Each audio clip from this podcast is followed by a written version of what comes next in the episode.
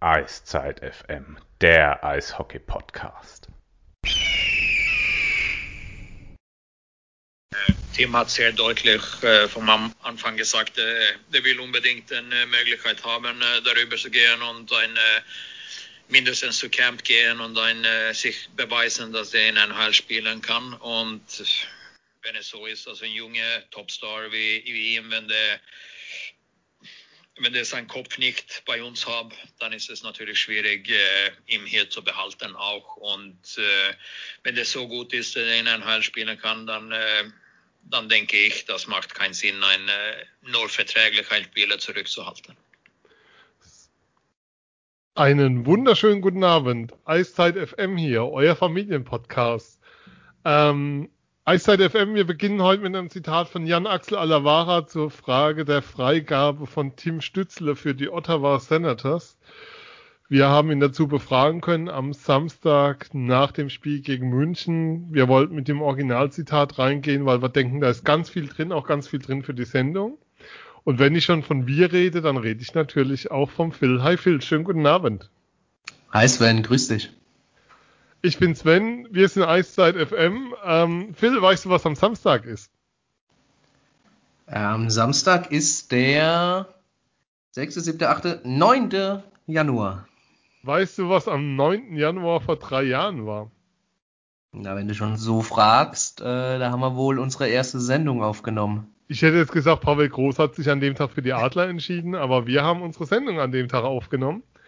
Und das ist sozusagen das Ende nach das Ende von drei Jahren Eiszeit FM. Nein, nicht das Ende von Eiszeit FM für alle, die sich jetzt schon gefreut haben. Wir machen natürlich weiter. So schnell wird man uns nicht los, aber Samstag ist sozusagen dreijähriges. Viele Grüße an den Flo natürlich auch an der Stelle. Wir haben Jubiläum. Aber Phil, dann lass uns doch gleich mit dem Thema starten, mit dem wir begonnen haben. Das Zitat von Jan Axel Alavara, da steckt ja einiges drin ich fange mal damit an, ähm, dass er sagt, wir kommen dann natürlich gleich noch zu U20 WM und den Leistungen von Stützle und all dem. Ein Spieler, der mit dem Kopf schon so in der NHL ist wie Tim Stützle, macht keinen Sinn, die Freigabe zu verweigern. Hintergrund, Stützle hätte noch ein Jahr Vertrag in Mannheim gehabt, die Adler hätten darauf pochen können. Es gab ein Agreement zwischen der NHL und der NHL Players Association, dem stand, dass Spieler, europäische Spieler, die einen Vertrag in Europa haben, nur in der NHL spielen dürfen, wenn ihnen der Verein die Freigabe erteilt. Richtige Entscheidung der Adler, die Freigabe ja. zu erteilen. Ja, sehe ich auch schon so. Ähm, aus Sicht der Adler natürlich ähm, ein herber Verlust, keine, keine Frage, wenn man sich die U20 WM anguckt. Ähm, aber ja, Tim Stützle, der sogar, glaube ich, noch zwei Jahre sogar mit dieser Saison äh, Vertrag gehabt hätte. Ähm, aber ist ja auch egal. Ähm, so lange hat er, so lange er auf jeden Fall nicht mehr bei den Adlern gespielt. Ähm, ja, aber er hat ja auch nie, also er hat dem Stützle einen Hehl daraus gemacht, ähm, dass er in die NHL möchte, dass er sich dort unbedingt beweisen möchte, dort durchsetzen möchte und ja, da sehe ich es dann auch ähnlich wie, wie Axel Alavara, wenn, wenn er mit dem Kopf wirklich nicht mehr so äh, bei der Sache ist und schon viel zu sehr bei Ottawa. Man weiß ja auch nie, was, was die Senators mit ihm schon besprochen haben. Ähm, ist ja während der U20-WM auch durchgeklungen, dass sie ihn als, als äh, linker Flügel einsetzen wollen. Ähm, ja, dann ergibt es für mich absolut Sinn, ihn dann auch äh, freizugeben. Ist ja auch eine, eine gängige ähm, Art, äh, die gedrafteten Spieler gerade erste Runde dann äh, aus ihren Verträgen bei den europäischen Clubs ähm, freizugeben. Es gibt äh, auch eine Aufwandentschädigung, wenn auch nur eine kleine. Die ist sechsstellig, für die, ne? Für die Ausbildung. Ausbildungsentschädigung quasi. Man muss aber schon mal sagen, ähm, Stützle, wie er sich jetzt präsentiert hat, auch, das ist ja schon nochmal eine deutliche Weiterentwicklung, gerade auch was so die Physis anging, da gewesen. Mein Gott, hat der Junge über den Sommer zugelegt. Ähm, also im positiven Sinn gemeint. Ähm, ist er der Liga ein Stück weit auch, wäre der DL auch ein Stück weit entwachsen. Also aus meiner Sicht gibt so gar keinen Grund, der dafür spricht, es nicht zu tun. Also ähm, natürlich kannst du sagen, wir pochen drauf, aber das hätte nicht funktioniert. Zum anderen, welches Signal sendest du damit an zukünftige junge Spieler, die vielleicht den Weg über die Jungadler und über die Adler Mannheim gehen wollen, um sich für die NHL zu empfehlen, wenn du einem Spieler die Freigabe verweigerst, der ja an drei gedraftet wurde, was ja immer noch der der höchste Pick ist, den ein deutscher Spieler je erreicht hat. Ähm, also da steigt er auf einem Niveau ein, ähm, wo auch klar ist, weiß nicht, ob es die letzten Jahre einen Stürmer gab, der an drei gezogen wurde, der nicht für sein Team aufs Eis ging. Ähm, okay, Dreiseitel hat in der ersten Saison ein Stück weit gebraucht, aber ähm, es ist sehr klar auch von Sen Senators kommuniziert worden, dass sie mit ihm planen und dass das deshalb klar war und was man auch nicht unterschätzen darf.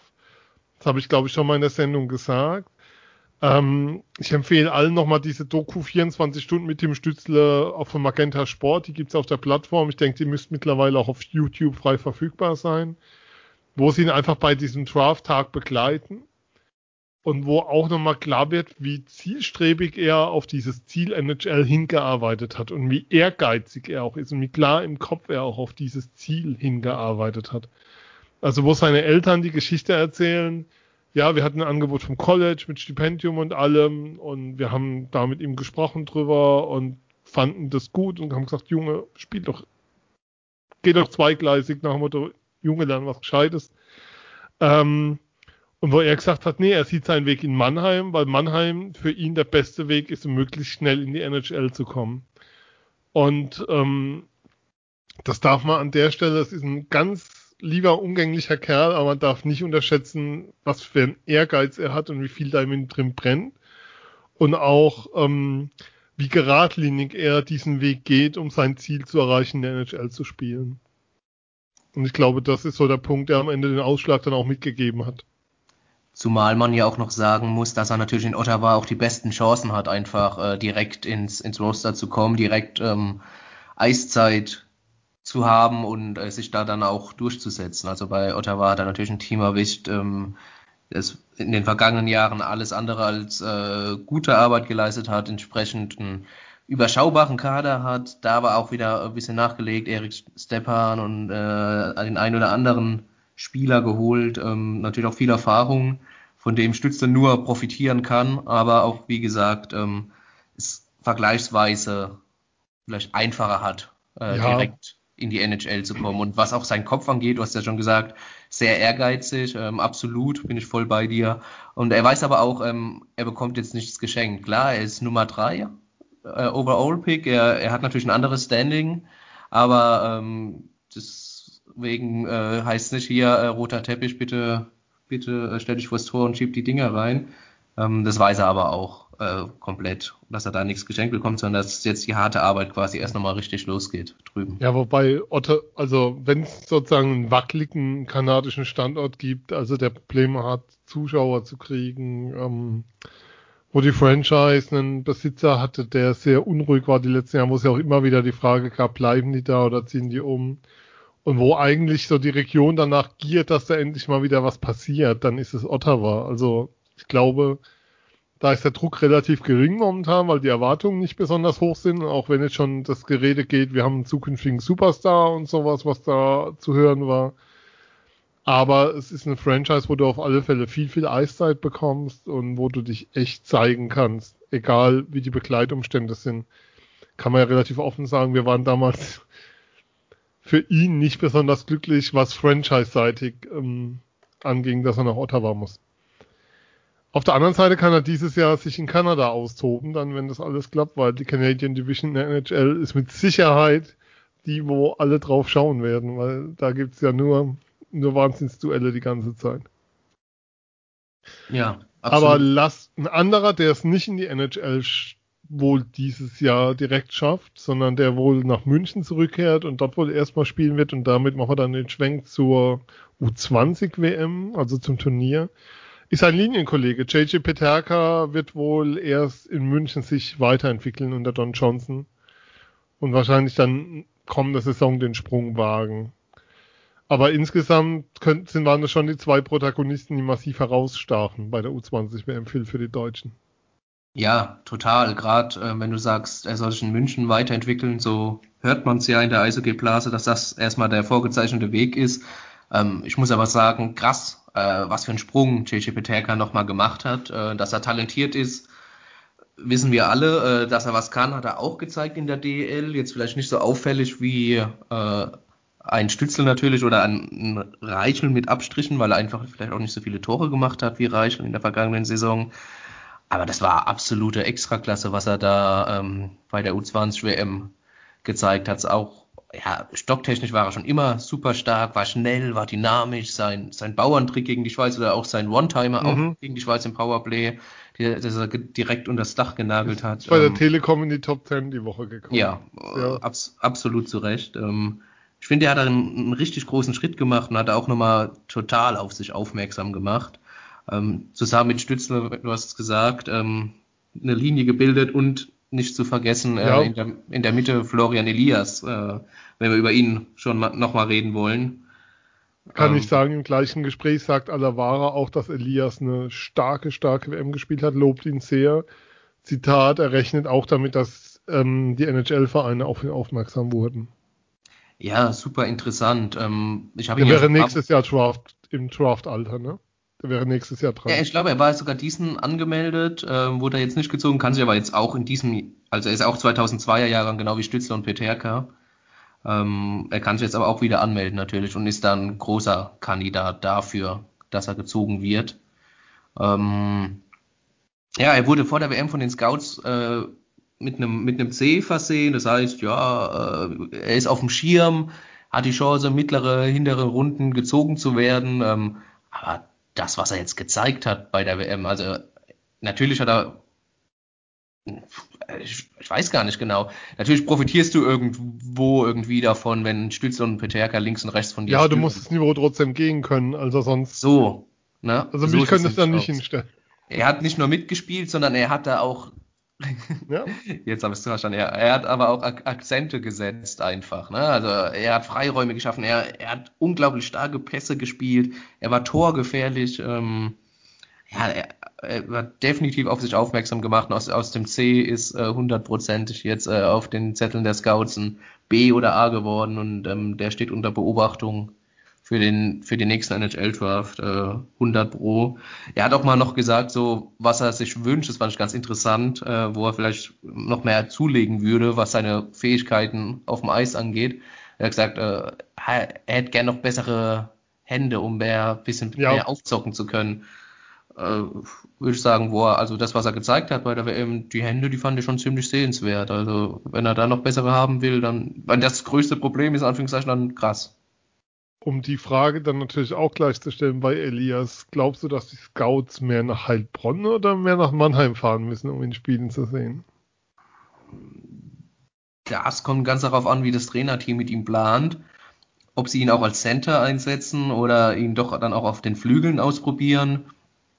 Ähm, ja, bisher natürlich wurde schon nachgefragt bei den Pressekonferenzen bei Pavel Groß und mhm. Mike Pellegrims. Ähm, da haben sie gesagt, ja, das, das sehen wir dann. Wir, wir, registrieren natürlich, dass er ja eine starke WM spielt, aber wenn er dann aus, aus Kanada zurückkommt, dann, dann werden wir alles weitere äh, sehen, wie wir mit ihm planen.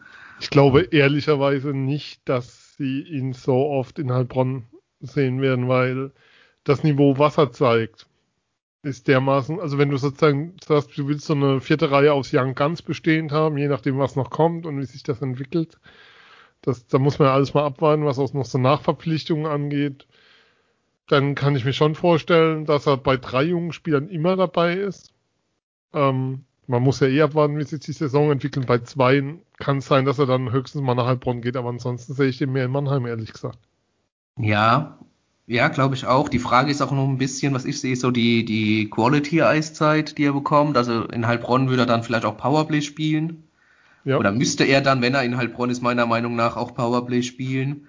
Weil das das einzige Argument wäre, dass er dann nach Heilbronn geht. Ähm, und das schadet sicherlich auch nicht bei seiner Entwicklung. Aber auf der anderen Seite, äh, jeden Tag mit den Adlern zu trainieren, mit ihnen Spiele zu bestreiten und von Pavel Groß unter die Fittiche genommen zu werden, plus Spieler XY bei dem er äh, sich anlehnen kann und ähm, Rat suchen kann und auch stückweise natürlich auch geführt werden kann, dann äh, ist auch nicht die schlechteste Wahl.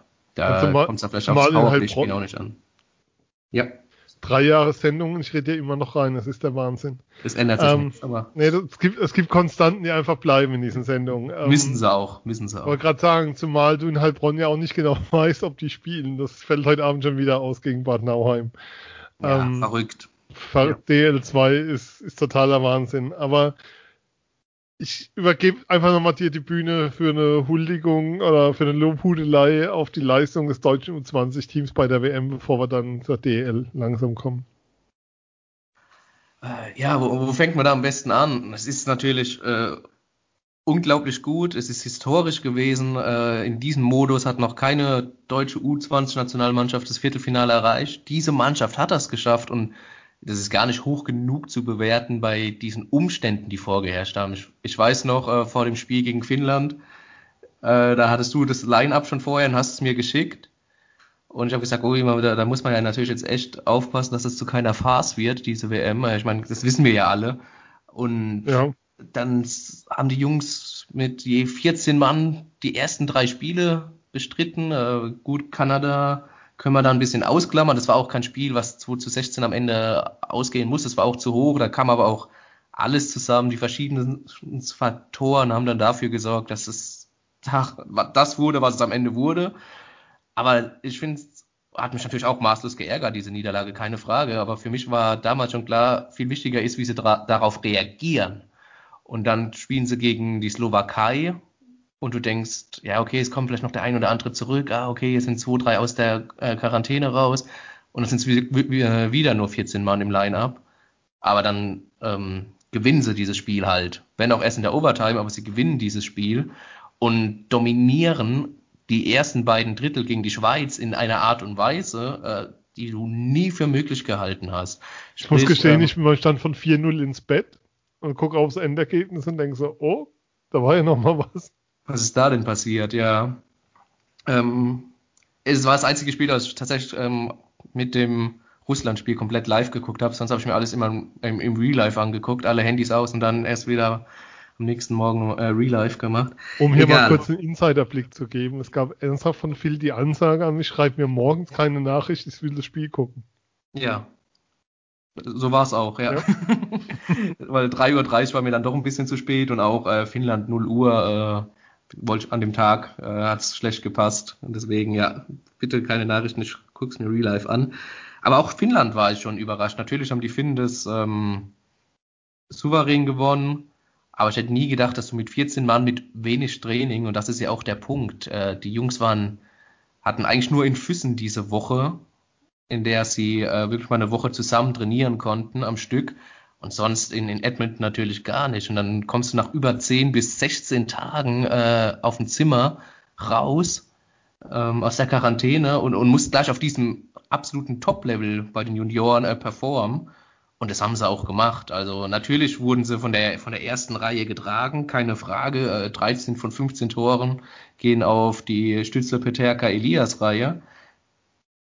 Aber, aber der Rest hat ja trotzdem geliefert, der Rest hat ja trotzdem mitgehalten. Die wurden ja nicht überrannt oder sonst irgendwas. Auch die Jungs, die äh, nach 16 Tagen mal wieder äh, zwei Einheiten hatten maximal und dann äh, gleich spielen mussten. Hat es ja auch kein Testspiel und nichts. Also von daher ist es gar nicht hoch genug zu bewerten. Und auch ähm, Slowakei und die Schweiz, das, das ist der Maßstab momentan. Das ist der Maßstab wie bei der, ähm, wie bei der AWM auch bei den Herren. Ähm, mit denen mess, musst du dich messen und die, und die schlägst du halt moment, äh, mittlerweile. Und da bist du auch mittlerweile äh, leichter Favorit oder leicht favorisiert und, und das soll schon, das soll schon was sagen. Also insgesamt, das deutsche Eishockey im Nachwuchs hat da deutlich an Boden gewonnen. Natürlich sind die Top-Nationen noch sehr, sehr weit weg. Das Spiel gegen Russland war vom Ergebnis eng. Die Russen haben natürlich sehr viel Scheibenbesitz gehabt. Die Deutschen haben das gut gemacht. Hätten sogar noch äh, mit ein bisschen Glück, hätte es vielleicht anders aussehen können. Aber es sind natürlich in, im U20-Bereich jetzt noch keine Top-4-Nation. Sie haben natürlich einen starken 2002er Jahrgang, wenn, wenn Stützler NHL spielt, wovon, wovon wir ausgehen, wird er in der nächsten, im nächsten Jahr kein, ähm, keine U20-WM mehr spielen. Bei Peterka Reichel muss man mal schauen. Elias ist ja noch mit dabei. Jakub Borzecki muss man hier, finde ich, an der Stelle auch mal erwähnen der arme Kerl, der ja nur in Edmonton war, um die Wand vom Hotelzimmer anzuschauen. Ähm, ist Gott sei Dank auch noch 2002er Jahrgang, das heißt, er kann immerhin nächstes Jahr oder die, Ende diesen Jahres dann ähm, die WM spielen. Und äh, ja, ein, ein Riesenschritt. Du wirst nicht immer diese High-End-Talente haben, wie ein Stütze, wie ein Peterka. 2003 muss man mal schauen. Da gibt es auch die ein oder anderen, die sehr talentiert sind, aber vielleicht nicht diese äh, First-Round-Picks werden. Ähm, 2004 sieht es dann noch ein bisschen besser aus wieder. Da muss man natürlich auch gucken, dass, dass du einen, Julian Lutz, du hast einen Luca Hauf etc. Ähm, da, da sind schon ein paar, paar Jungs dabei, ähm, die durchaus was werden können. Ähm, aber ja, wie gesagt, ein großer Schritt. Nächstes, nächste WM ist wieder mit Abstieg. Ja. Ähm, das ist vielleicht auch nochmal eine andere Druckphase. Du hattest ja kaum was zu verlieren, auch nach den, nach den jetzigen Umständen. Und wen man auch ein bisschen hervorheben muss natürlich, ist dann auch ähm, Tobias Abstreiter als Trainer, ähm, wie er es dann geschafft hat, die Jungs dann auch darauf einzustellen und dieses Wir-Gefühl zu bringen und äh, dieses kurze Line-up, was er hatte, richtig einzusetzen und da wirklich Paroli zu bieten und dann halt auch diese Spiele auf Augenhöhe, nenne ich sie mal, gegen die Slowakei und die Schweiz, da ähm, ja, zu dominieren teilweise und die Spiele dann auch zu gewinnen, das ist ja à la Bonheur. Ein Trost vielleicht für die Deutschen, was die Niederlage gegen Kanada betrifft. Die Russen haben im Halbfinale 5-0 gegen Kanada verloren, das heute Nacht war. Und jetzt, jetzt steht ja das Finale an. Also wir nehmen Dienstagabend auf, 5. Januar. Und morgen früh um halb vier beginnt das Finale Kanada-USA. Und ich glaube, es gab schon lange kein Jahr mehr, wo die Kanadier so turmhoher Favorit waren auf den Titel wie dieses Jahr und wirklich einfach weit über allen anderen drüber sind. Ähm, das Einzige, worüber man vielleicht nochmal reden muss beim DEB, das Team hat ziemlich viel, ziemlich richtig gemacht und drumherum auch. Aber was beim Hygienekonzept so dermaßen schief ging, dass es so ausging, wie es ausging, die Spieler wurden dreimal getestet, bevor sie in den Flieger stiegen. Es wurde gesagt, es kommen nur Spieler in den Flieger, ähm, die negativ getestet sind. Und sie steigen dort aus und hast direkt die positiven Tests und direkt mit den Quarantänefolgen und allem, was da zusammenhing. Wahnsinn. Also das war wirklich der helle Wahnsinn. Insofern ist das Ergebnis gar nicht hoch genug zu bewerten, was da erzielt wurde. Ja, das ist auch, weil du das Hygienekonzept ansprichst, das ist natürlich so ein Fall, ähm, da, da, muss ja irgendwas schiefgelaufen sein. Darüber jetzt zu spekulieren ist müßig und auch irgendwo auch vielleicht Gehört unfair. sich auch nicht. Gehört ja, sich auch lohnt nicht. Sich nicht. Es geht ähm, um eine Krankheit an, immer noch in erster Absolut, absolut. Aber es ist so ein Fall, ich glaube, da muss man mal die Jungs nach ihrer Karriere drauf ansprechen oder so dann werden sie vielleicht mal was sagen. Oder, oder es war bei den Schweizern das Leck, dass die dann in den Flieger gingen. Man weiß es nicht. Nein, das, das, das sind Spekulationen, die gehören sich nicht. Im Endeffekt ist es, ist es eine Krankheit, die im Dezember über 16.000 Menschen das Leben gekostet hat. Und da, wie soll ich sagen, für blöde Witze bitte irgendwas anderes nehmen. Dann lass uns doch mal zur deutschen Eishockey-Liga kommen. Die hat angefangen im Dezember und ist bisher, und das ist für mich schon eine Überraschung, ohne einzigen Corona-Fall bisher durchgekommen. Ich will nicht sagen den ganzen ersten Monat, aber so drei Viertel vom ersten Monat. Wie schätzt du es ein? Ist das, also meine Vermutung ist relativ simpel, dass es ähm, im Basketball und Fußball und auch Handball hast du internationale Wettbewerbe, die hast du im Eishockey nicht, dass das der Faktor ist, der da sehr zu beiträgt. Zum Glück, ja. Zum Glück äh, war so nicht zu erwarten. Sie haben ja auch nochmal, also die ganze Liga, nochmal ein bisschen Geld in die Hand genommen, was, was die Testerei angeht, um dann nochmal mehr zu testen und noch besser vorbereitet zu sein. Ähm, ja, man kann nur hoffen, dass es so weitergeht, ähm, dass sich alle so diszipliniert daran halten, wie sie es wohl momentan so machen, ähm, dass da kein Schabernack betrieben wird, äh, von wegen äh, positiv, aber keine Symptome. Das ist aber jetzt äh, glaube ich nicht, dass das so ist. Dafür ist, äh, dafür ist alles viel, viel, viel zu professionell. Und ähm, ja, wie gesagt, habe ich so nicht erwartet. Umso schöner, dass es so eintritt und Daumen drücken, dass es natürlich so weitergeht. Ja, ähm, wir haben es ja vorhin bei der DL2 gehabt, aber da hast du auch nicht die finanziellen Möglichkeiten, um diese Abstände in der Form zu leisten, muss man einfach sagen. Aber lass uns doch mal auf die Adler schauen, lass uns doch mal aufs Sportliche schauen vier Spiele, vier Siege. Jetzt kann man sagen, läuft alles wie geschmiert. Pavel Groß würde sagen, wir laufen zu wenig. Wie, sieht's bei, wie sieht deine Einschätzung aus? Äh, ja, jetzt nach vier Spielen, klar, vier Siege äh, sprechen für die Adler. Ja. Ähm, sie haben die ersten drei Spiele in einem Wochenrhythmus gehabt. Das ist natürlich schon immer schwierig, da reinzukommen, schwierig überhaupt in die Saison zu finden. Dafür, finde ich, haben sie es sehr, sehr ordentlich gemacht. Haben ähm, 14 Tore geschossen. Das ist nach München die, die zweitbeste Offensive, diese, diese Stellen. Und haben auch vor allem, was viel mehr natürlich noch ins Auge sticht, erst fünf Gegentore bekommen mit den beiden gestern in Ingolstadt. Mhm. Ähm, was nicht zuletzt natürlich auch an Felix Brückmann und Dennis Endras liegt. Und ähm, ja, von, von den Performance der Torhüter haben sie natürlich auch gelebt, gerade beim Spiel gegen Straubing, aber auch was äh, Endras gegen München gezeigt hat, ähm, gerade gegen, gegen Ende, das, das, das war schon bärenstark und ähm, ähm, weil wir gerade bei den Torhütern sind, ich, ja. ich möchte mal einen Punkt aufmachen, weil, weil das ist so eine Diskussion, die mich nervt. Ähm, ich weiß, dass es unter den Fans immer wieder Kritik gibt am Torhüterspiel von Dennis Endras. Jetzt kann man sagen, berechtigt oder unberechtigt. Aber das erste Gegentor gestern. Quas kommt frei zum Schuss aus dem Highslot. Ähm, Brückmann lässt prallen und das Ding, weiß gar nicht, wer es reingemacht hat. Simpson dann, ja. Simpson zum 2-1. Bei Endras wäre die Diskussion hochgekocht, dass es ein Torwartfehler ist, weil der Endras ja so viel prallen lässt. Bei Brückmann sagt kein Mensch was. Ist da so ein Ungleichgewicht in der Diskussion manchmal drin? In der Bewertung? Weil ich finde, dass Endras bisher eine Riesensaison spielt. Er war auch gegen Nürnberg richtig gut im ersten Spiel. Ja, ähm, ja, da bin ich ganz bei dir, was, was die Bewertung von Entras angeht. Das, das habe ich natürlich auch schon wahrgenommen. Das ist jedes, was heißt jedes Jahr? Ich fand es jetzt dieses Jahr noch nicht so, aber es ist grundsätzlich immer so, dass bei Entras äh, schneller mal Kritik aufkommt bei seinem Torwartspiel.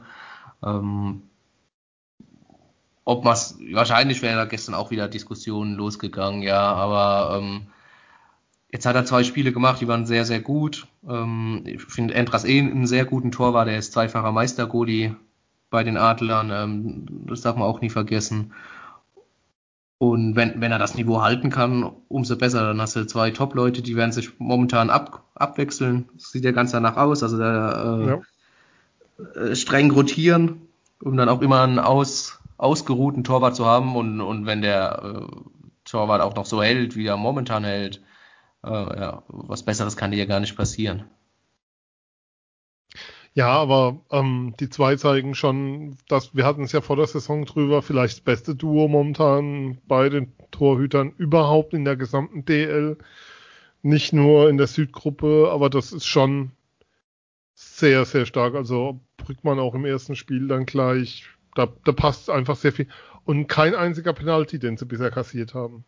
Auch das, ja, auch das. Also Brückmann ja eben mit den ersten beiden Gegentoren erst gestern und dann äh, beide ohne, ohne Penalty-Gegentreffer. Wenn du so Spieler rausnehmen würdest momentan, wo du sagen würdest, das sind so die, die hervorstechen oder die dir auffallen aus einem bestimmten Grund. Also mir wird jetzt einer sofort einfallen, ich lasse dir aber mal den Vortritt. Äh, ja, na, natürlich kann man sofort äh, David Wolf oder Matthias Blachter sagen, die, die natürlich trotzdem funktionieren, auch wenn die Schadens jetzt leider Gottes äh, ausfällt für die komplette Saison. Ähm, was mir, wer mir aber gestern vor allem wieder aufgefallen ist, ist äh, Jonas Lechtivori. Nicht nur, weil er jetzt drei Punkte nach, nach vier Spielen oder zwei Punkte nach drei Spielen hat, ähm, Nee, drei Punkte nach vier Spielen, aber ist ja auch egal. Äh, allein äh, seine Bewegungen eher. Also die wirken im Vergleich zur vergangenen Saison viel, viel geschmeidiger, finde ich. Ähm, ja. viel, viel am Puck, äh, seine Drehungen, ja, seinen ganzen Bewegungsablauf äh, sehr geschmeidig. Erinnert sehr an, an seine erste Saison, in der er ähm, Topscorer, äh, Topscorer sage ich schon, äh, zum Verteidiger des, der Saison ausgewählt, äh, ausgewählt, äh, gewählt wurde. Und der zweite Spieler, der mir noch Nein, nein, das ist meiner. Der, Dann der zweite, das, den ich. Das du. Aber Lechtivori, auch nochmal der Hinweis, die Vorarbeit, der zweit, er hat ja einen zweiten Assist bekommen gegen München. Ja. Was er damit Trevor Parks hinter dem Tor veranstaltet hatte, ich habe irgendwo gelesen, es erinnert an Marcel Gottsch vom Meistertor von Larkin. Ähm, wahnsinnig gut. Auch gestern, wie er das Tor sieht, ähm, dass, dass der Screen steht vorne, dass er rumfahren kann und macht das mit einer Bewegung sehr, sehr gut momentan, sehr überzeugend auch im Spielaufbau, sehr, sehr, also der, der ist wieder da, hat man so den Eindruck, das hast mhm. du gut beschrieben. Ja, mein Spieler ist jetzt kein großes Geheimnis mehr, weil ich habe ihn auch am Montag so ein bisschen in der Story gefeatured, Nico Kremmer. Ähm, finde ich, hat nochmal einen riesen, riesen Satz gemacht. Also da ist wirklich so, das erste Jahr war schwierig für ihn, das Meisterjahr, viel vierte Reihe, wenig Eiszeit bekommen, ähm, glaube nur zwei Saisontore, einen ganz langen Streak an Spielen ohne Treffer, ähm, letztes Jahr schon deutlich besser und dieses Jahr auch als Spieler so insgesamt nochmal in seiner Rolle deutlich gewachsen. Ähm, verbessert, torgefährlicher natürlich auch, aber auch einfach ein Spieler, der auffälliger ist. Ähm, Pavel Groß hat am Samstag nach dem Spiel gesagt zu Nico Kremmer, ähm, dass er im Penalty Killing die erste Option ist fürs Team. Also wenn sie in Unterzahl sind, ist Kremmer die erste Option, weil er sehr gut spielen kann, weil er sehr gut lesen kann. Mir sind am Samstag einige Szenen aufgefallen. Das war auch so eine Frage danach, ob er Schmerzen hat, weil er ähm, so viele Schüsse geblockt hat in Unterzahl. Und gestern auch wieder. Also wenn du so, wenn du so, wie soll ich sagen, so ein Spendenschwein hinstellst, wo du zwei Euro reinwirfst für jeden geblockten Schuss von Nico Kremmer in Unterzahl, da kommt, glaube ich, bis zum Ende der Saison gut was zusammen. Und er ist einfach ein unglaublich wertvoller Spieler zurzeit fürs Team und zeigt es sehr, sehr gut. Also das ist wirklich von der Entwicklung her ein Spieler, der einen Riesensatz gemacht hat. Genau den wollte ich nennen. Ähm, nach drei Jahren Eiszeit FM hat sich auch das nicht geändert. Gedankenübertragung ist nach wie vor auch gang und gäbe. Das ist sehr schön. Ja, das behalten wir auch bei. Ähm, morgen vielleicht zum ersten Mal aufs Eis kommt Greg Shearer. Der kommt aus Rückle nach Mannheim. Nicht mehr dabei ist ähm, Chad Billings, der wo ja der Vertrag aufgelöst wurde, kurzfristig vom ersten Spiel. Und ähm, Jan Axel Alavara hat in dem Interview, wo ihr vorhin den O-Ton gehört habt, auch gesagt, ähm, dass es im Endeffekt so ein Dreiertausch war. Also nach dem Motto, wir suchen einen Abnehmer für Billings und nehmen dann dafür Craig Shearer, oder bekommen dann dafür Craig Shearer. Also es ging über Ecken ein Stück weit, das Ganze. Ähm, er selbst bezeichnet Craig Shearer als soliden Verteidiger mit einem guten Schuss und einer großen Erfahrung ähm, bisschen bösartig will, wenn man sich so die Statistiken von ihm anschaut, dann fällt auf, dass seine Eiszeit in der SHL weniger wurde. Und dass das jetzt ein Spieler ist, der hoffentlich noch gut genug für die DL ist. ja, ja, das wird er definitiv sein.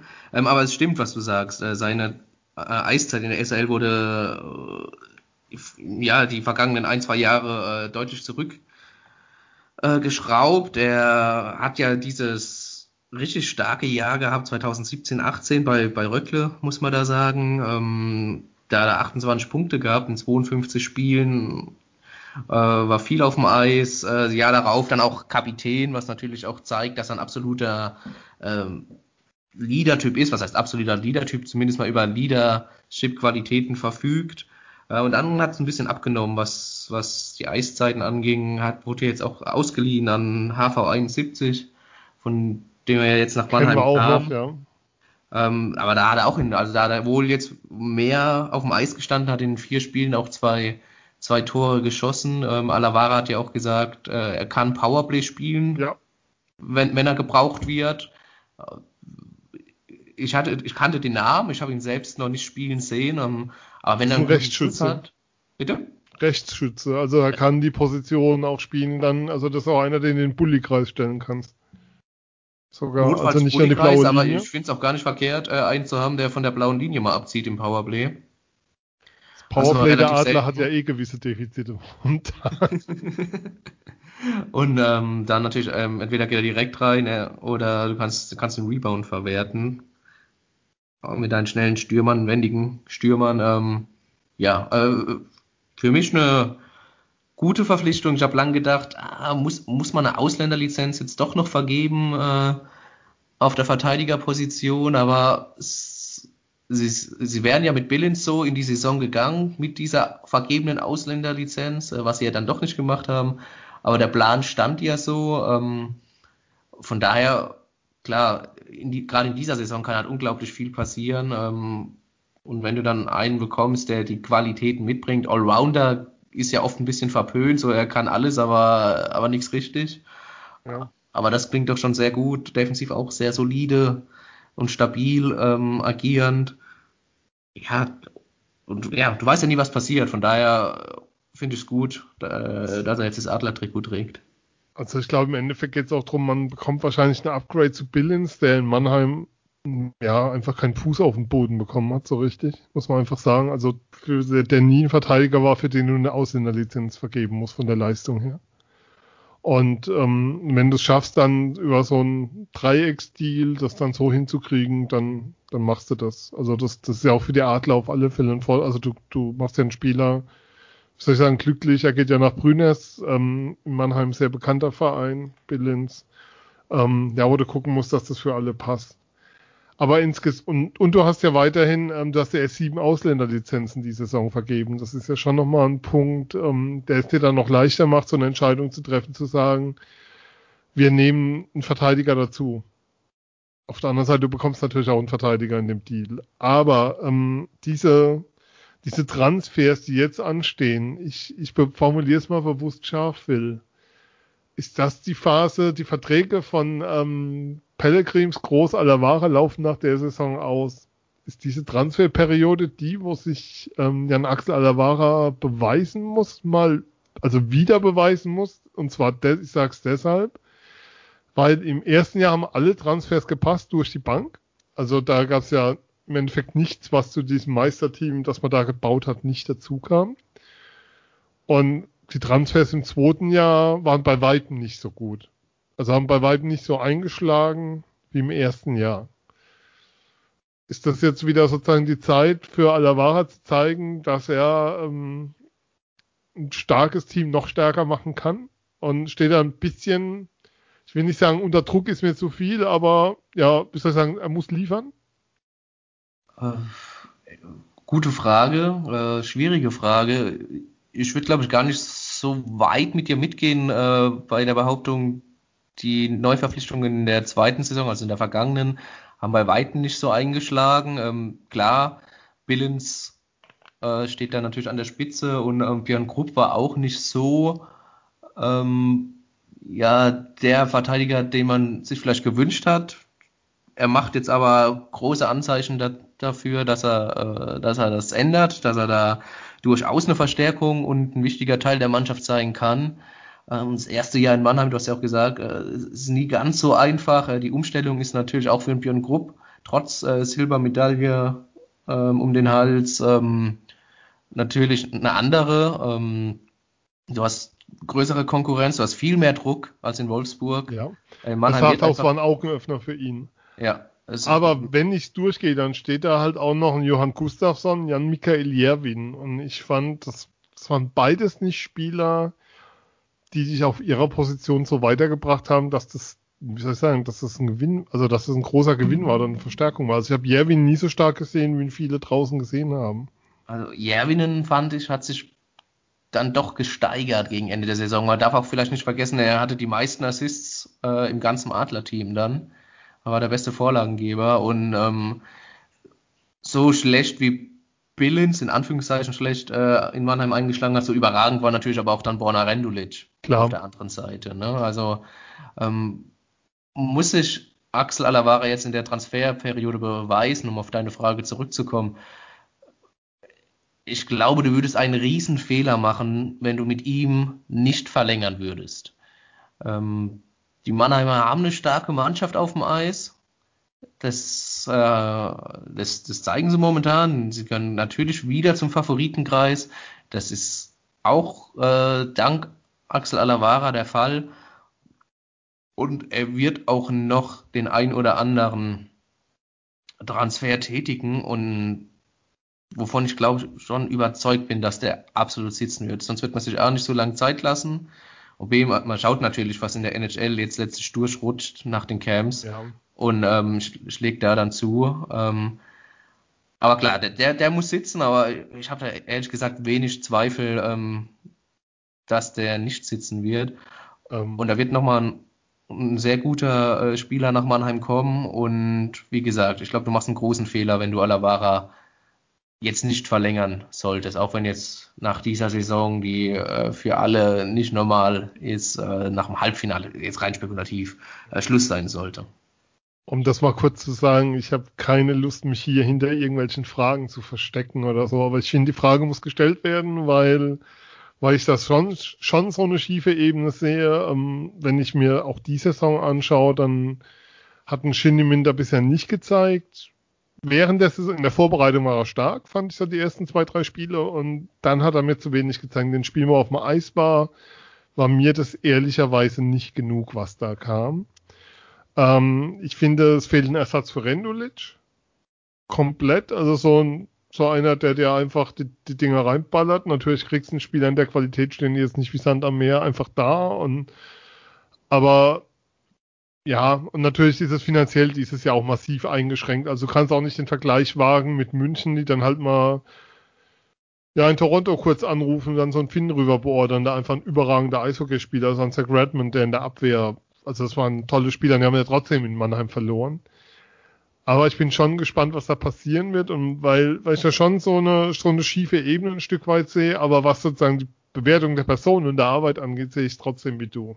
Also das, das, das dann auch klar zu sagen, also ich verstecke mich nicht hinter der Frage im Sinne von, wie man so gern bei Präsidenten beim Fußball macht, können sie diesen Trainer noch halten, wenn man zu feige ist, seine eigene Meinung rauszuholen. Also ähm, ich sehe das wie du in der Bewertung. Ich würde es auch für einen Fehler halten. Ähm, ich finde, dass hier echt was am Entstehen ist, was über Jahre tragen kann und ähm, dass das eine ganz andere Struktur und eine ganz andere Tiefe hat, wie da gearbeitet wird als unter dem Vorgänger.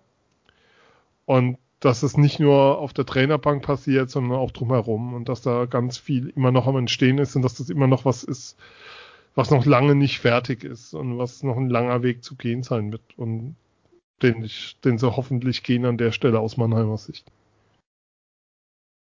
Aber trotzdem musste ich die Frage natürlich stellen. Nein, absolut. Ist ja auch nachvollziehbar und es ist auch natürlich eine Frage, die man stellen muss, gerade wenn der, wenn der Vertrag am Saisonende ausfällt. Ähm, wo es vielleicht auch ein bisschen in, in Schieflage geraten ist, was heißt in Schieflage geraten ist, auch zu, zu groß gesagt, aber wo man mal auch hinterfragen darf, ist natürlich, wenn du äh, Michaelis und Bergmann äh, so fest im, im Line-Up drin hast und äh, kein, kein Ersatz erstmal dafür hast und, und stopfst die Lücken halt mit den Leihspielern. Ja. Und die sind halt ab dem ersten Spieltag aber gar nicht mehr da. Natürlich konnte das keiner wissen, aber es hat halt auch so gewirkt, äh, wie geht's jetzt weiter? Ich meine, ja, auf der anderen Seite muss man natürlich auch sagen, angenommen, du löst noch eine Ausländerlizenz ein vorne und hast dann acht Lizenzen verbraucht und nur einer von beiden kommt noch zurück. Dann hast du natürlich einen Kader, der auf einmal so eine Qualität hat, wo du denkst, um Gottes Willen. Klar. Also gerade in der Offensive.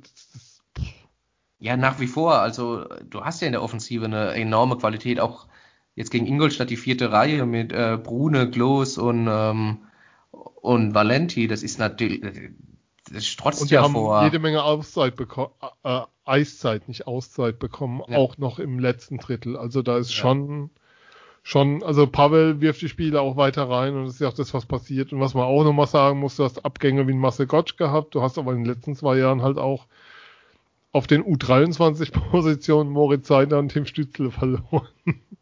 Das muss ja. man sich immer wieder klar machen, ja. Aber das heißt, sie erleben heute Jammern hier auf hohem Niveau bei Eiszeit FM. Nach drei Jahren darf man das mal tun, aber das sind natürlich Fragen, die man schon stellen muss. Ähm, was passiert jetzt mit den Neuzugängen? Ich glaube schon, dass du Spieler kriegen wirst mit einer entsprechenden Qualität, ähm, auch wenn du finanziell eben nicht so tief reinlangen kannst, wie es München tut dieses Jahr. Aus den bekannten Gründen. Und es macht ja auch ähm, Sinn, das zu tun. Aber Phil, vier Spiele, äh, vier Siege und dabei an manchen Stellen, also gegen, wie soll ich sagen, noch gar nicht mal so auf allerhöchstem Niveau unterwegs gewesen, die Adler, wobei es sehr, sehr gut spielt. Also mir gefällt vieles richtig gut. Aber wenn man so auf die Südgruppe drauf schaut, dann müssen wir natürlich über Schwenningen reden. Das ist ja wieder der helle Wahnsinn. Also die haben die Frühform, die sie gezeigt hatten, beim Magenta Sport Cup einfach mit in die DL-Runde genommen. Ja, genau so hätte ich es jetzt auch beantwortet. Sie haben genau das äh, fortgesetzt, was sie im beim Magenta Sport Cup schon angedeutet haben, ähm, sind jetzt bis jetzt auch noch von Verletzungen verschont geblieben ähm, und, und zeigen einfach gutes Eishockey. Also die, die Spink-Brüder und, und, und Tourison da vielleicht mal herausgehoben. Troy Borg mit acht Punkten bisher. Ja, Troy Borg natürlich ja. auch, äh, die, die vorne weggehen. Äh, du hast ein starkes Torhüter-Tandem auch ähm, da hinten drin. Also Patrick Cervini hat in der beim Magenta Sport Cup äh, gezeigt, dass man sich auf ihn absolut verlassen kann. Eriksson hat jetzt äh, alle Spiele gemacht. Alle Spiele gemacht. 90,2 Prozent. Ja, überragend, überragend. Nur Und, Brückmann, ähm, Brückmann ist besser, glaube ich noch, sogar wenn ich es richtig weiß. Ja, 25,38 oder so, aber das ist, das ist natürlich vollkommen abartig. Also es ist Spitzenspiel morgen, äh, nicht morgen, sondern am Donnerstag in der SAP Arena um halb sieben. Ja. Nicht total. nur, ja. Ja, der erste trifft, äh, der zweite empfängt den ersten und ähm, hatten wir, glaube ich, so noch nie. Also jetzt, jetzt mal die Tabelle mal nebenher gesehen, aber das ist ein Spitzenspiel ist zwischen Schwenningen und Mannheim oder zwischen Mannheim und Schwenningen. Und äh, das ist doch schön, ist doch schön. Äh, ich tue mir da natürlich schwer, äh, Schwenningen immer als Derby zu sehen, aber es ist halt mal die einzige Mannschaft in Baden-Württemberg, in der DL mitspielt. Und es ist auch immer Rivalität da, keine Frage, da geht's immer heiß her.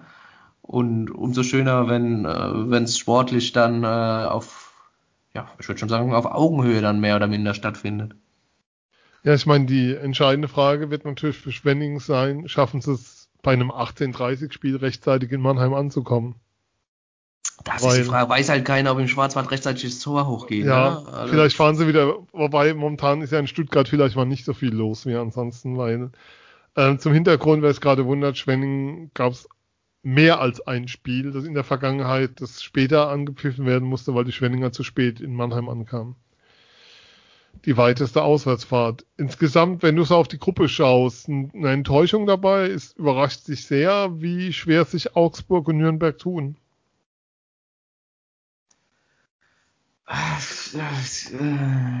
Ja und nein. Äh, Nürnberg, sag ich mal, war, war eher mit zu rechnen, dass sie es schwer tun weil sie natürlich äh, komplett Umbruch hinter sich haben, viel auf junge deutsche Spieler setzen. Ähm, haben jetzt aber ein starkes Spiel in Augsburg gezeigt. Äh, Augsburg war ja bis zum 1-0 eigentlich äh, überlegen. Haben da auch junge deutsche Spieler drin, haben jetzt mit äh, Spencer Abbott einen, einen, Spieler verpflichtet, der auch mal bei Mannheim zumindest kurzfristig im Gespräch war, der äh, ja definitiv ein Upgrade ist für jedes DEL-Team. Äh, ähm, da muss man mal schauen. Die haben natürlich jetzt fünf oder sechs Ausländerlizenzen vergeben, die Augsburger. Äh, spielen mit vielen Doppelflaggenspieler aber auch. Das äh, darf man auch nicht ganz vergessen.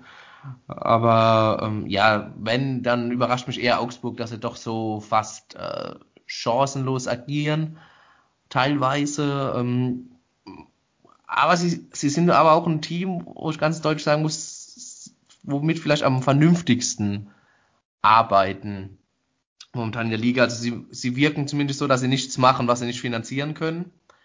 Und dass sie auch versuchen, äh, den Kern haben sie ja auch gehalten, äh, den ganz großen Kern und äh, sich da was aufbauen können für, für die nächste oder dann auch für die übernächste Saison, was man, glaube ich, nicht ganz unterschätzen darf eine Frage, die ich mir nur stelle, ist, du holst einen Maximilian Eisenmenger aus der zweiten Liga aus Frankfurt, der hat da, der ist 21, der hat, oder 22, der hat ähm, 20 Tore geschossen in, in Frankfurt und setzt bei dir in der vierten Linie halt ein, in der vierten Reihe. Äh, keine Ahnung, also als die Gespräche gelaufen sind, also ist ja nicht seine Rolle dann. Den musste schon äh, qualitative Eiszeit geben, wo er auch vors Tor kommt und wo er auch die Mitspieler hat, um vors Tor zu kommen, weil er da seine Stärken ausspielen kann. Ähm, als sie mit ihm Vertragsgespräche geführt haben, wenn sie wahrscheinlich auch nicht zu dir gesagt haben, ja, wir geben hier dir eine DEL-Chance, äh, kannst bei uns in der vierten Reihe ein bisschen mitlaufen. Jetzt weiß ich natürlich aber auch nicht, wie er sich jetzt im Training etc. präsentiert hat, aber jetzt rein, dafür bin ich auch viel zu weit weg, aber rein objektiv aus der Ferne betrachtet, denke ich mir, boah, also wenn du einen jungen deutschen Spieler mit Abschlussqualitäten hast, warum lässt du ihn in der vierten Reihe rumrennen? Wenn du schon nur auf fünf, sechs Ausländer eh setzt. Das ist so der Gedanke, der mir bei Augsburg als erstes ja, in den Sinn Ja, Augsburger, das beantwortet ihr uns jetzt mal. Aber insgesamt ähm, wäre ich noch als Mensch, der gern dann doch mal schlafen will irgendwann, Leute, könnt ihr das mit dem Penalty-Schießen bitte lassen bei den 20, 30 Spielen? Könnt ihr die irgendwie nach 60 Minuten entscheiden? Das wäre mir echt ein Anliegen. Ich bin ein alter Mann, ich brauche meinen Schlaf, ich muss jetzt morgens raus. So als Bitte, weil gestern das war, wobei es ist schön irgendwie die ganze Woche Eishockey, aber irgendwie verpufft es ein bisschen. Also mir geht es zumindest noch so, ich muss mich noch an diesen, diese Spiele unter der Woche ein Stück weit gewöhnen. Auf einmal liest du dann irgendwo, oh, da ist jetzt ein Spiel und denkst du, ah, okay, da war ja was. Also ich bin da schon noch sehr fokussiert auf so ein paar Teams halt, ähm, die ich verfolge und nicht so auf DL komplett merke ich zurzeit noch. Ja, das war ja für mich zumindest eh die große Frage. Äh, wie ist es dann? Schaust du dir dann jeden Tag auch Eishockey an oder und hast auch mal mehr einen Fokus auf andere Teams oder siehst auch mal mehr von den Teams, auf denen du in der Vergangenheit vielleicht nicht so den Fokus hattest oder bleibst du eh mehr bei uns jetzt natürlich die Adler plus XY ja, und, und ein, zwei andere Teams oder ähm, geht's weiter? Also ich muss auch sagen, ich schaue mir vergleichsweise schon mehr Spiele an jetzt als in der vergangenen Saison, klar, weil es einfach zeitversetzt mhm. sind. Aber es ist jetzt nicht so, dass ich jetzt sage, oh geil, jetzt, äh, keine Ahnung, spielt Krefeld gegen Iserlohn, das muss ich mir jetzt unbedingt anschauen. Also als, als Beispiel jetzt einfach mal. Das war Wobei ich den Iserlohner Weg auch, auch mag, äh, mit den jungen deutschen Spielern und äh, wie sie handhaben und wie sie Eishockey spielen. Aber deswegen schaue ich mir trotzdem jetzt nicht jedes Spiel von Iserlohn an. Aktuell in den Playoffs, die Roosters. Ähm, wobei, wir müssen natürlich eine Frage stellen. Was hat zwei Daumen, keine Kohle und 25 Gegentore? Ähm, Krefeld, äh, die Hölle. Einfach ja. wirklich, also für alle, die irgendwie mit dem Verein halten, gut meinen, Sympathien haben oder sonst was du kannst es eigentlich niemandem mehr antun. Ja, die, die, die Frage ist halt, ob, ob dieses Team, wenn man es Team nennen möchte, äh, jetzt überhaupt fünf Siege in dieser Saison schafft. Das soll jetzt gar nicht abgehoben oder sonst was äh, klingen, aber das ist einfach die, die Einschätzung, die ich habe, wenn man sich mal ein, zwei, drei Spiele von denen angeguckt hat. Ähm, ja, wie gesagt, die haben 25 Gegentore in fünf Spielen bekommen. Ja, da, da, da stellst du dir halt auch die Frage, hoffentlich spielen sie es zu Ende, die Saison. Ja. Also, ja, keine Ahnung. Das ist, es wirkt alles andere als DEL-tauglich, leider Gottes in, in Krefeld momentan. Ja, auf und neben dem Eis. Aber das hat man ja auch schon in der Vorschau mit Holger sehr ausführlich besprochen. Ähm, insgesamt der Süden, wir haben ihn alle ein bisschen stärker erwartet als den Norden. Aber doch so viel? Also mich überrascht es dann doch schon, wie deutlich die Unterschiede sind zwischen den beiden Gruppen. Ist ja momentan die große äh, Diskussion oder ja, äh, der Süden ist stärker als der Norden.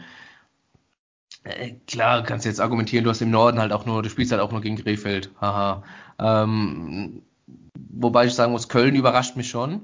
Mhm, äh, ebenfalls. Dafür, dass sie, so wenig äh, trainiert haben in der Vorbereitung, also zusammen trainiert haben zumindest und qualitativ trainiert haben und auch nur zwei Testspiele hatten, ähm, ist das schon, schon stark, was sie zeigen. Und ich glaube, da können sie definitiv, also in der Best of Three Serie sowieso, aber auch in einer anderen Playoff-Serie äh, allen Südgruppenteams äh, gefährlich werden, also äh, Top 4 Teams gefährlich werden. Ähm, Berlin war auch gut. Äh, bisher macht natürlich auch einen starken Eindruck. Gegen Krefeld waren sie nicht gut, aber haben sie dann trotzdem 5-1 gewonnen. Oder 5-0 war es sogar. Ja, auf jeden Fall hoch gewonnen. Ähm, ja, und, und der Rest fällt ein bisschen ab. Also da ist das Gefälle. Also das Gefälle in der Nordgruppe ist auf jeden Fall größer als in der Südgruppe. Das kann man schon auf jeden Fall sagen, ja. Da bin ich bei dir. Ja, und was man auch nochmal sagen muss, ähm, diese Diskussion um die Gruppen und Zusammenschnitt, das war, ist diese Saison alternativlos. Also wir nehmen jetzt gerade auf, es ist halb neun, vor zwei Stunden, knapp zwei Stunden, Pressekonferenz zu den neuesten, Ma also zur Verlängerung der Maßnahmen, ähm, die beschlossen wurden zwischen Bundesregierung und Land Landesministern. Ja, da muss man nicht drüber diskutieren, ähm, ob es sinnvoll ist, ähm, Gruppen in der DL so aufzuteilen, dass da halt dann doch möglichst große Reisegruppen stattfinden, weil der sportliche Wettbewerb im Vordergrund steht. Momentan geht es darum, diese Saison so durchzuspielen, dass möglichst wenige Spieler irgendwie erkrankt werden, dass man alles vermeiden kann, was das angeht. Und vor allem eben auch, dass die Vereine eine realistische Chance haben, das Ganze irgendwie finanziell zu überstehen und jetzt nehme ich mal dieses Wort in den Mund, was ich eigentlich nicht so mag, aber es war alternativlos, diese Lösung, die die DL da gefunden hat, ähm, umzusetzen. deswegen ist ein bisschen müßig über die Gruppen zu diskutieren, aber natürlich findet es immer wieder statt. Aber es war definitiv kein Fehler und es war definitiv die einzige Chance, die Saison zu spielen in der Form. Wo wir bei den Eisbären sind, ähm, ist mir noch wichtig, ein Gruß loszuwerden. Und zwar ähm, bei den Kollegen von Hauptstadt Eishockey. Die sind ja sowohl im Blog zu finden als auch als Podcast zu hören. Der Kollege Wolli hört auf aus gesundheitlichen Gründen. Ich wollte die Möglichkeit nutzen, ihm hier einfach alles, alles Gute zu wünschen, weil wer weiß, was Wolli Eishockey bedeutet, ähm, der weiß, dass ihm das nicht leicht gefallen ist und werd wieder alles Gute für deine Gesundheit an der Stelle und ja, alles weitere. Ich hoffe, dass du bald wieder ins Team zurückkehren kannst von deinen Kollegen. Es wäre schön. Das war mir sehr, sehr wichtig, das an der Stelle zu erwähnen. Was haben wir dann noch auf dem Schirm, Phil? Was liegt dir noch auf dem Herzen in Sachen DL Eishockey? DL Eishockey weniger, aber gerade weil wir es jetzt auch hatten äh, von Berlin und so, bei der U20 WM nochmal, was man vielleicht auch nochmal sagen muss, äh, was wir als schon gesagt haben mit den Umständen und Corona und äh, Quarantäne ähm, und was wir noch gar nicht angesprochen haben, das deutsche Team war ja auch nicht komplett.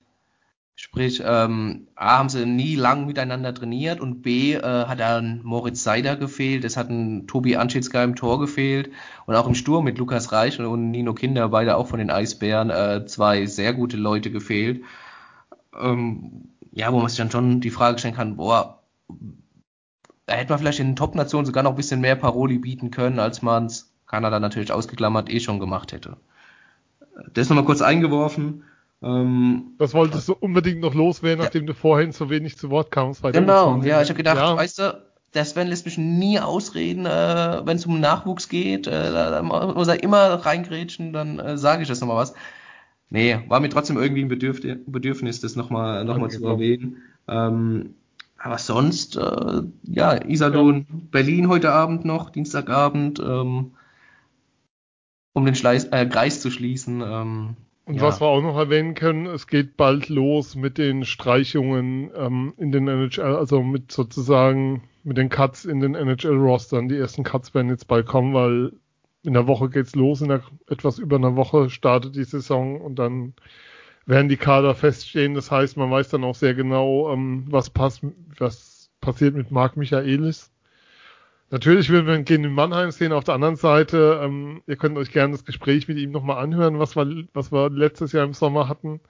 Ähm, seinen Traum NHL zu erfüllen, glaube ich, das, was man jedem Spieler einfach wünschen muss. Und da gibt's kein Vertun. Auch was mit Leon Bergmann passiert, ist dann klar. Ich glaube, über Tim Stütze gibt es keinerlei Diskussion mehr in irgendeiner Form, ähm, dass ein Ottawa dann mit der 18 auflaufen wird, ja. Mit, mit der 18. 18. Und ja, bei Seider werden wir es dann im Frühjahr wissen, was dann passiert nach seiner Saison in Rögle, wobei der ja nun, ähm, wie soll ich sagen, seine Checking-Videos werden ja heiß gefeiert auf unter anderem Twitter von der Detroiter Community. Also ich glaube, die Erwartungen an ihn sind nicht kleiner geworden mittlerweile. Definitiv nicht, nee. Äh, auch einer, der natürlich zeigt, er hat ja auch ein gewisses Standing als äh, sechster Pick overall. Ähm, das ist natürlich wert und das hat Tim Stützle bei der äh, WM ja auch gemacht. Er hat ja auch ordentliche Checks ausgefahren, was natürlich auch damit zusammenhängt, wie du es ja anfangs schon erwähnt hast, dass er da auch physisch äh, ordentlich nochmal zugelegt hat. Die schönste Story von der ähm, U20-WM, von der Quarantäne, finde ich immer noch, dass es einen Videocall gab von Leon Dreiseitel zum Team. Ja. Und sich keiner getraut hat, Fragen zu stellen, weil sie alle so nervös waren. Ja, aber, aber das ist doch das, also was, das ist das Coole, aber es ist auch das Schöne, dass du jetzt, ähm, du hast einen Leon Dreiseitel als MVP der NHL, du hast einen Leon Dreiseitel, auch einen John Jason Peterka, die unglaublich auf sich aufmerksam gemacht haben bei dieser WM. Du hast WM. Tim Stützle gerade gemeint, ne? Du hast zwei, gesagt. weil Leon Dreiseitel hat bei der WM nicht auf sich ja, aufmerksam natürlich, gemacht. äh, Tim Stützle.